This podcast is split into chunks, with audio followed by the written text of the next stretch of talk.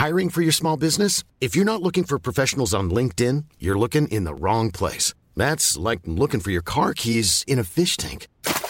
LinkedIn helps you hire professionals you can't find anywhere else, even those who aren't actively searching for a new job but might be open to the perfect role. In a given month, over 70% of LinkedIn users don't even visit other leading job sites. So start looking in the right place. With LinkedIn, you can hire professionals like a professional. Post your free job on linkedin.com slash people today.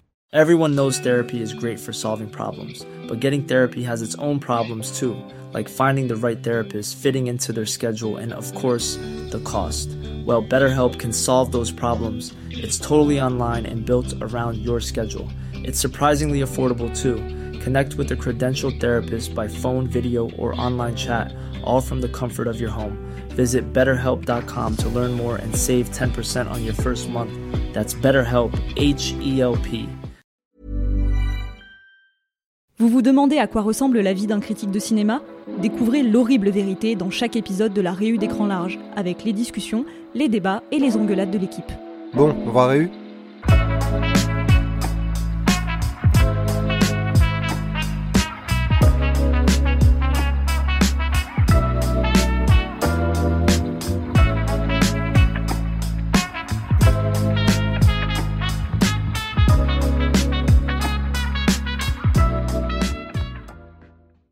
Salut, je suis Geoffrey et comme tout le monde ou presque, j'aime Interstellar. Mais il y a un truc que j'aime encore plus qu'Interstellar, c'est Contact, réalisé par Robert Zemeckis avec Jodie Foster.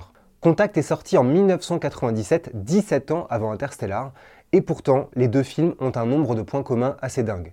Matthew McConaughey, Steven Spielberg, Linda Hobst, Carl Sagan, Kip Thorne, plus j'enquêtais sur les deux films et plus ça devenait magique. Et en fait, il suffit de résumer Interstellar et Contact pour voir un lien évident. Dans les deux films, des aliens, ou en tout cas ceux qui semblent être des aliens, entrent en contact avec l'humanité pour nous inviter à voyager dans l'espace. Dans les deux films, il faut passer par un trou de verre. Dans les deux films, on a une histoire de liens familiaux, de séparation entre un père et son enfant, qui résonne à l'autre bout de l'univers.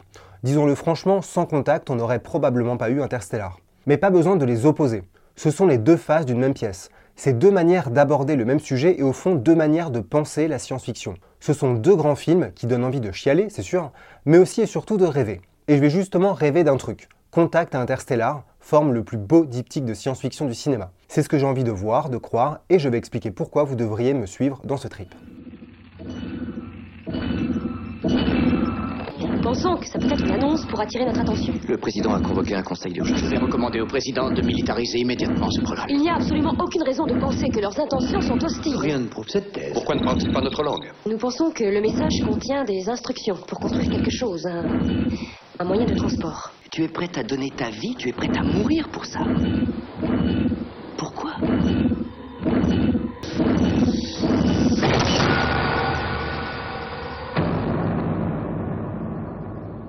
Pour comprendre pourquoi je compare les deux films, il faut avoir en tête deux personnes très importantes et non, je ne parle pas de Zemeckis et Christopher Nolan.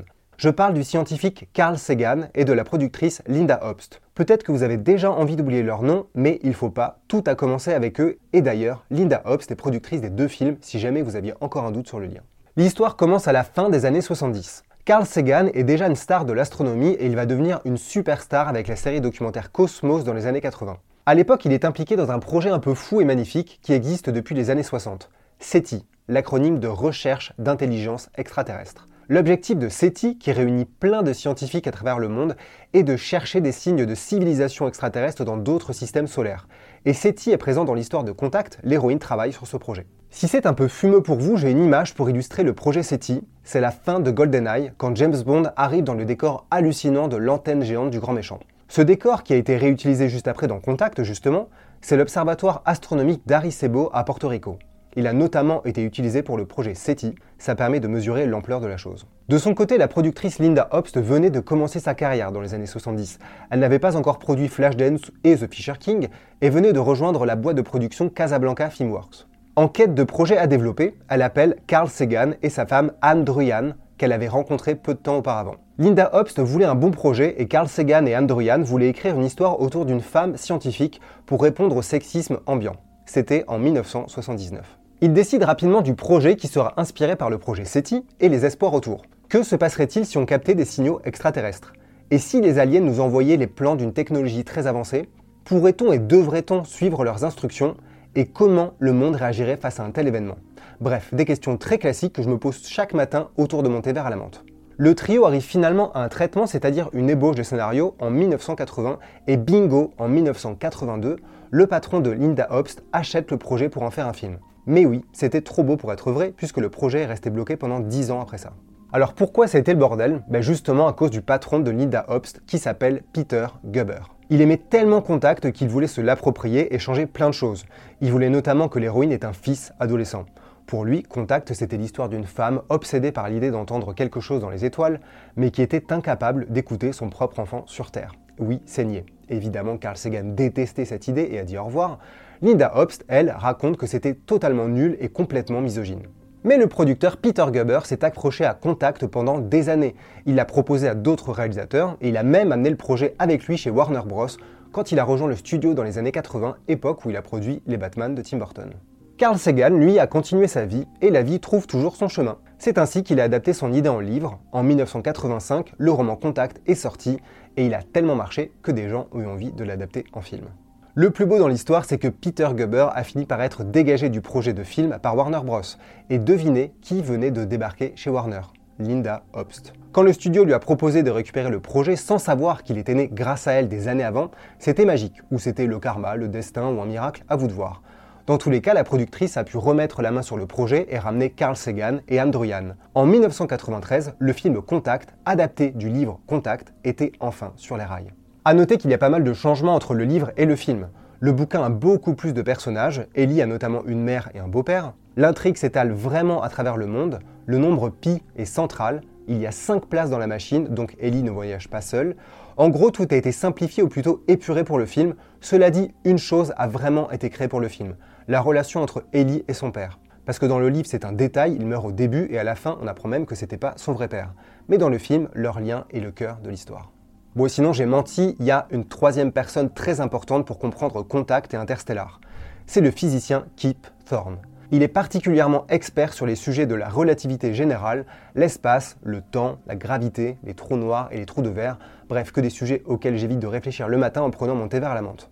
Kip Thorne est un autre point commun entre Contact et Interstellar. Sur Contact, Carl Sagan lui avait demandé conseil et Kip Thorne lui avait écrit une petite bible sur les règles des trous noirs et des trous de verre, et c'est pour ça que le trou noir au centre du scénario est devenu un trou de verre dans le film. Sur Interstellar, c'est Christopher Nolan qui lui a demandé conseil pour que le scénario soit scientifiquement crédible. Kip Thorne a servi de consultant, il est également producteur exécutif d'Interstellar, et il a assuré la promo aux côtés de Christopher Nolan. Il était donc super impliqué. Il a même écrit un livre d'ailleurs, The Science of Interstellar, pour vulgariser la science au cœur de l'histoire. Kip Thorne est donc incontournable pour parler de ses films après Carl Sagan et Linda Obst. Et c'est encore plus drôle que ça puisque c'est Carl Sagan qui a organisé la rencontre entre Kip Thorne et la productrice dans les années 80. Et au début des années 2000, Kip Thorne et la productrice Linda Obst ont discuté d'un film autour des trous noirs et des trous de verre qui deviendra Interstellar. C'est pour ça que je dis que sans contact, il n'y aurait probablement pas eu Interstellar. Parce que si je résume, Linda Obst a été chercher Carl Sagan pour écrire Contact. Carl Sagan lui a fait rencontrer Kip Thorne. Et des années après, Kip Thorne et Linda Obst ont eu l'idée d'Interstellar. Et je vous entends déjà de l'autre côté de l'écran pourquoi j'ai pas encore parlé de Robert Zemeckis et Christopher Nolan.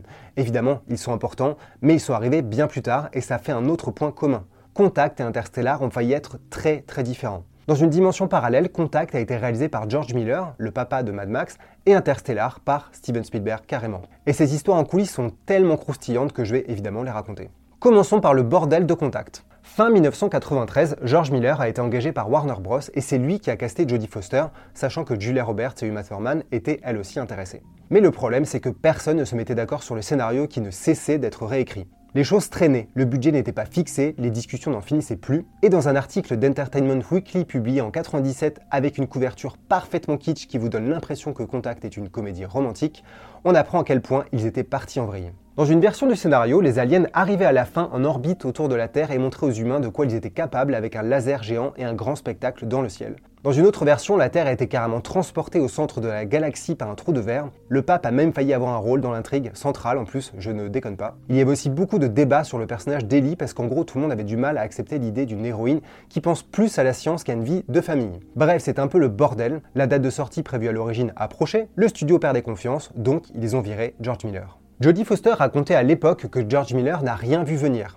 Elle le décrivait comme un cinéaste absolument génial mais un peu naïf sur l'industrie hollywoodienne. Elle a expliqué que sa version de Contact était un film d'auteur philosophique et que c'était un croisement entre Lorenzo, un précédent film de George Miller, et Eraserhead de David Lynch. Tu m'étonnes que le studio ait eu peur. Au final, Warner organisait une réunion sous forme d'ultimatum. Soit George Miller faisait le film tout de suite, soit il était viré et il a été viré. George Miller n'a pas beaucoup reparlé de cette expérience, mais en 2015, chez Collider, il expliquait que travailler avec Carl Sagan et Andrew avait été un privilège, avant d'ajouter quand même un petit tacle en disant qu'il aurait fait un film beaucoup moins conventionnel et prévisible, et je vous le donne en mille, il a déclaré que sa version était plus proche d'un autre film de SF sorti depuis Interstellar. Après avoir dégagé George Miller, le studio a contacté Robert Zemeckis, ou plutôt recontacté, puisqu'on lui avait déjà proposé le film avant George Miller. Et il avait refusé après avoir lu une version du scénario dont il détestait la fin quand des aliens arrivaient dans le ciel pour parler à l'héroïne. Les producteurs lui ont donné carte blanche pour changer ce qu'il n'aimait pas et Zemeckis a opté pour une fin beaucoup plus sobre, notamment la rencontre entre Ellie et l'alien à la fin.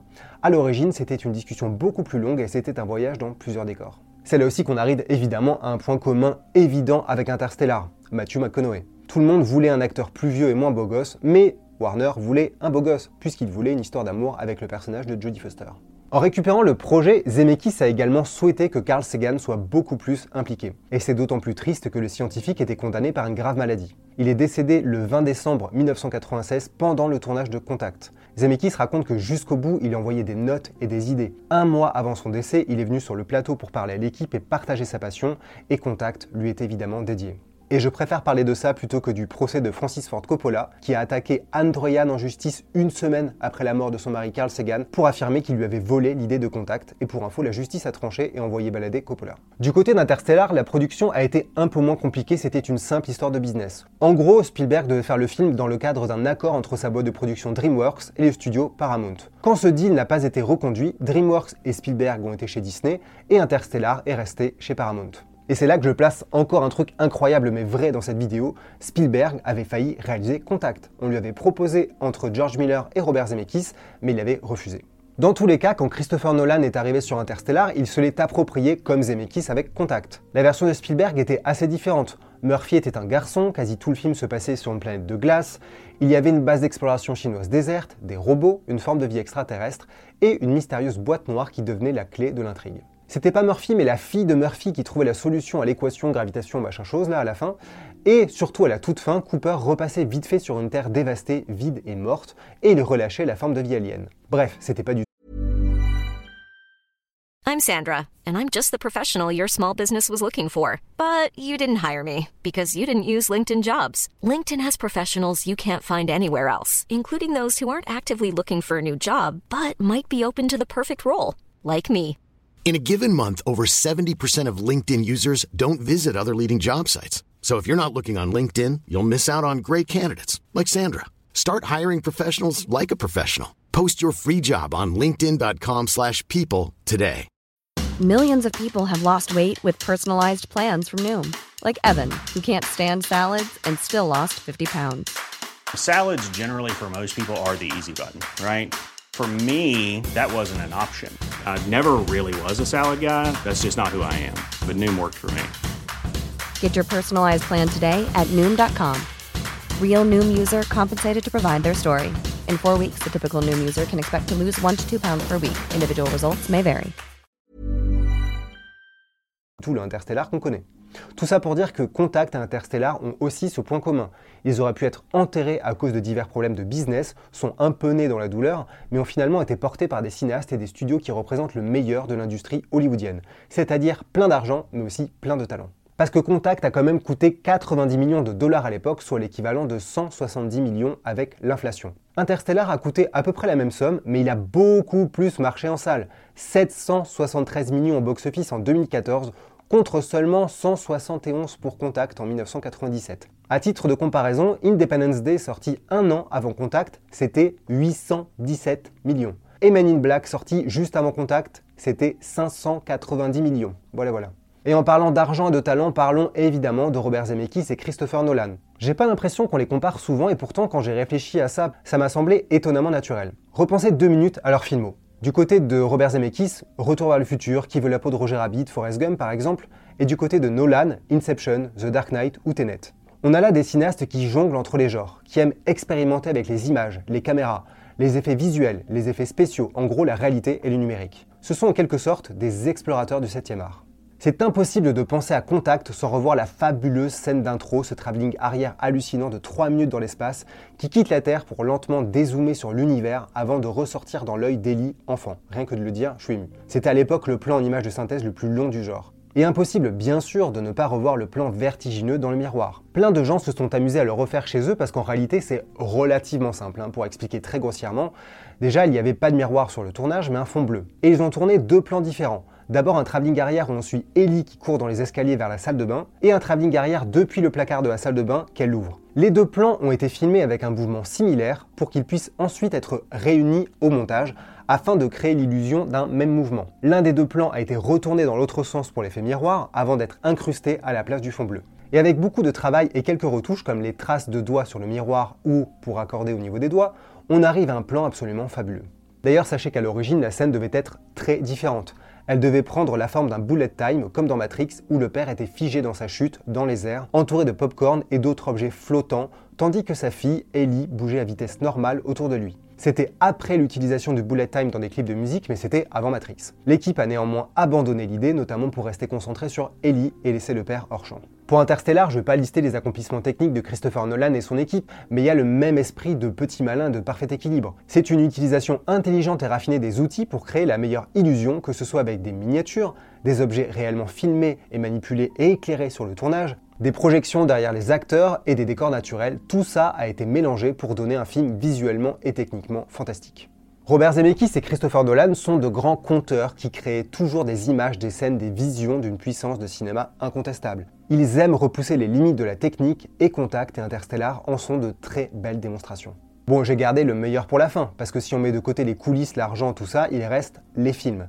Et Contact et Interstellar sont en quelque sorte des miroirs qui racontent la même chose. Dans Contact, Ellie Haraway, incarnée par Jodie Foster, dédie sa vie entière à la science après la mort brutale de son père quand elle était enfant. Et c'est précisément sous la forme de son père qu'un alien communiquera avec elle pour livrer une clé à l'humanité. Dans Interstellar, Cooper s'envole vers les étoiles pour sauver la Terre en abandonnant sa fille Murphy, traumatisée par cette séparation. Et c'est justement ce lien entre le père et sa fille qui sauvera l'humanité, grâce à un message envoyé à travers le temps et l'espace. Dans les deux films, on retrouve le même vertige entre l'intime, avec l'amour père-fille, et l'immense, avec les étoiles, le voyage dans le temps et l'espace. Le vertige entre des humains qui se battent contre leurs émotions et des extraterrestres invisibles qui ouvrent des portes spatiales gigantesques. Le traitement du fils de Cooper dans Interstellar, que je trouve personnellement franchement ridicule et comique tellement il est mis de côté, accentue encore plus le parallèle. Les deux films parlent surtout d'un père et sa fille, séparés par la vie ou la mort, mais unis par la science et l'amour. En allant à l'autre bout de l'univers, on se retrouve finalement à soi-même, et quand on sait que Ellie a failli avoir un fils dans une version abandonnée du scénario, c'est presque magique, ça aurait été encore plus le même film. Autre point commun, Contact et Interstellar racontent tous les deux que nous ne sommes pas encore prêts pour rencontrer une autre civilisation, pour voyager dans l'espace, pour comprendre, utiliser ou même déceler certaines formes de technologie. Dans Contact, c'est explicité quand Ellie discute avec un alien qui est la forme de son père. Ce n'est qu'un premier contact et un premier pas pour l'humanité au sein de l'univers. Dans Interstellar, c'est beaucoup plus énigmatique et obscur, mais dans les deux cas, c'est la même idée. C'est pour ça je pense qu'on ne voit pas de visage alien dans ces films. L'humanité n'est pas encore prête. Par conséquent, personne ne peut ou ne devrait essayer de se figurer un alien, que ce soit les personnages, le public ou même les artistes qui ont fait le film. On touche du bout des doigts quelque chose qui nous dépasse et qui dépasse le film lui-même, et personne, pas même le réalisateur, ne peut dépasser cette limite. Zemeckis ne voulait absolument pas montrer d'extraterrestres dans Contact, et il n'y a qu'à voir la sale tronche des aliens dans Indiana Jones 4 ou Mission to Mars, que pourtant j'arrive à défendre hein, en tant que fan de Brian De Palma, pour se dire que de toute façon c'est vraiment mieux et que c'est souvent la pire idée de montrer des extraterrestres. En fait, si on commence à chercher, on trouve plein de passerelles entre les deux films. Par exemple, le silence qui joue un rôle important dans les deux. Dans Contact, ça commence par un merveilleux travelling interstellaire dans un silence assourdissant. Et dans Interstellar, il n'y a pas de son dans les scènes spatiales, parce que le film se veut réaliste et dans l'espace, bah c'est vide. Il n'y a pas assez de matière pour que le son se propage. Et oui, désolé, tous les films de SF nous mentent depuis toujours. Autre exemple, dans Contact, il y a une scène où Matthew McConaughey interroge Jodie Foster sur la relativité pour comprendre que si elle revient vivante de son voyage, 4 années seulement se seront écoulées pour elle, alors que lui aura pris 50 ans dans la tronche. C'est exactement un des enjeux d'Interstellar avec la planète Océan, où le temps s'écoule plus lentement. En quelques heures, ils se prennent 23 ans d'un coup. Dans Contact, c'était la théorie, dans Interstellar, c'est la réalité. Les deux films parlent aussi de religion ou plutôt de foi. Contact n'y va pas avec le dos de la cuillère, hein, clairement, puisque Palmer Joss est un révérend qui est amoureux de l'héroïne, ce qui permet de mettre en scène le potentiel conflit entre la science et la foi, la raison et les sentiments. Dans Interstellar, c'est abordé sous un angle plus symbolique. On nous parle de l'amour comme d'une force invisible mais puissante qui dirige Brand, le personnage d'Anna Hathaway, vers la bonne planète à la fin du film. Et c'est l'amour qui permet de littéralement sauver le monde grâce au lien entre Murphy et son père. Alors c'est pas Dieu, mais franchement c'est tout comme. Hein. Entre les deux films, les dialogues se font écho de manière assez claire. Dans Contact, Palmer demande à Ellie si elle peut prouver l'amour qu'elle a pour son père. Et à la fin du film, le personnage de l'alien explique à Ellie que la seule chose qu'on ait trouvée pour rendre le vide de l'univers supportable, c'est les autres.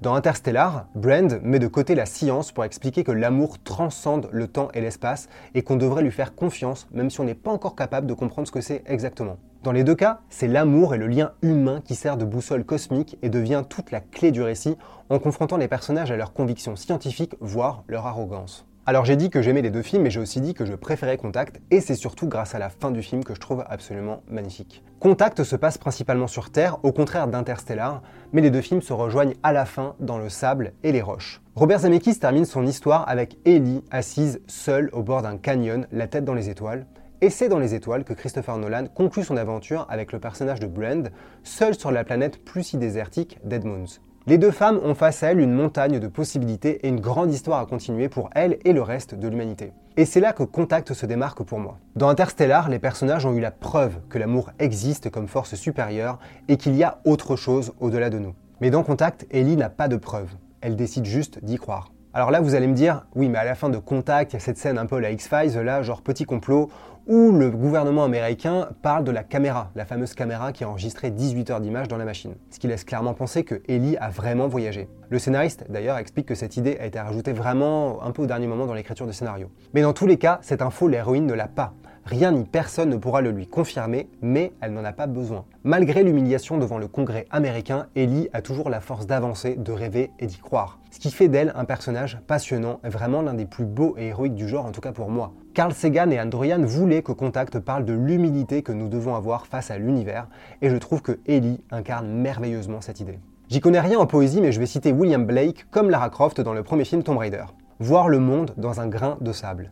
C'est ce qu'on a à la fin de Contact quand Ellie voit l'univers scintiller dans une poignée de terre dans sa main. Dans le tout petit se cache le très grand. L'humain n'est qu'une miette dans l'immensité de l'univers et Contact le rappelle jusque dans les derniers instants où Ellie s'efface parmi les étoiles. Loin de la musique triomphante d'Interstellar, Contact se termine dans la pudeur d'un silence ou presque, sur quelques discrètes notes de piano d'Alan Silvestri qui a évidemment composé une super BO pour son fidèle Robert Zemeckis. Et à chaque fois que je vois cette fin, je me dis OK, Contact est vraiment un chef-d'œuvre inspirant et magique. C'est un film qui me donne envie de regarder le ciel et rêver, c'est un film qui me fait aimer Hollywood et c'est l'un des plus grands et beaux films de science-fiction de tous les temps. Et si avec ça vous n'avez toujours pas envie de le revoir et pleurer, ayez en tête une dernière chose. Carl Sagan et Androyan se sont rencontrés en travaillant sur le disque d'or de Voyager. C'est un objet qui regroupe plein d'informations sur notre planète et qui était embarqué sur les satellites Voyager, un peu comme une bouteille à la mer lancée vers d'éventuels extraterrestres. C'est en travaillant sur ce disque qu'ils sont tombés amoureux, ce qui veut dire qu'une petite partie de l'étincelle de leur histoire d'amour est là-haut, quelque part dans l'espace interstellaire, à quelques 23 milliards de kilomètres de notre planète. Et franchement, si vous trouvez pas ça beau, je ne peux plus rien pour vous mais vous pouvez toujours vous racheter en aidant Écran Large, soit en vous abonnant pour avoir accès à des articles exclusifs où on parle de films comme En pleine tempête, Very Bad Cops ou La fureur de vaincre, soit en continuant à nous lire, regarder nos vidéos et commenter parce que ça c'est déjà super bien et c'est grâce à ça qu'on continue à exister donc on vous dit merci. Et moi je vous dis au revoir et bientôt pour parler d'un autre grand film, sûrement Southland Tales évidemment. Salut